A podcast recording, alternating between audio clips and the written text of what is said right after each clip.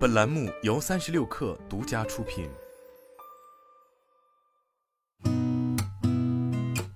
八点一刻，听互联网圈的新鲜事儿。今天是二零二三年七月五号，星期三，早上好，我是金盛。有市场消息传出，阿里巴巴据悉考虑视频平台优酷和土豆的战略选项。优酷和土豆的战略选项包括将资产注入阿里影业。对此，阿里大文娱公关回应称不属实。有消息称，Meta 将重返中国，已经与多家中国科技公司进行了讨论，目前可能会和腾讯进行合作，后者或成为 Meta Quest 系列头显的独家经销商，且将为 Quest 头显开发 VR 游戏。对此，腾讯回应表示不予置评。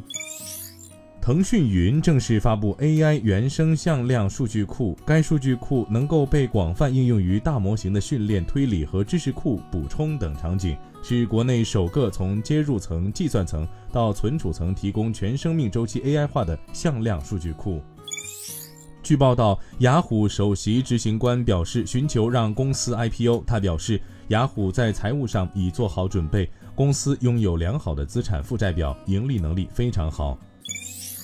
联合国安理会将于七月十八号在英国举行首次关于人工智能对国际和平与安全的潜在威胁的会议。安理会认为，如在自主武器或控制核武器的应用上，人工智能的巨大潜力和重大风险并存。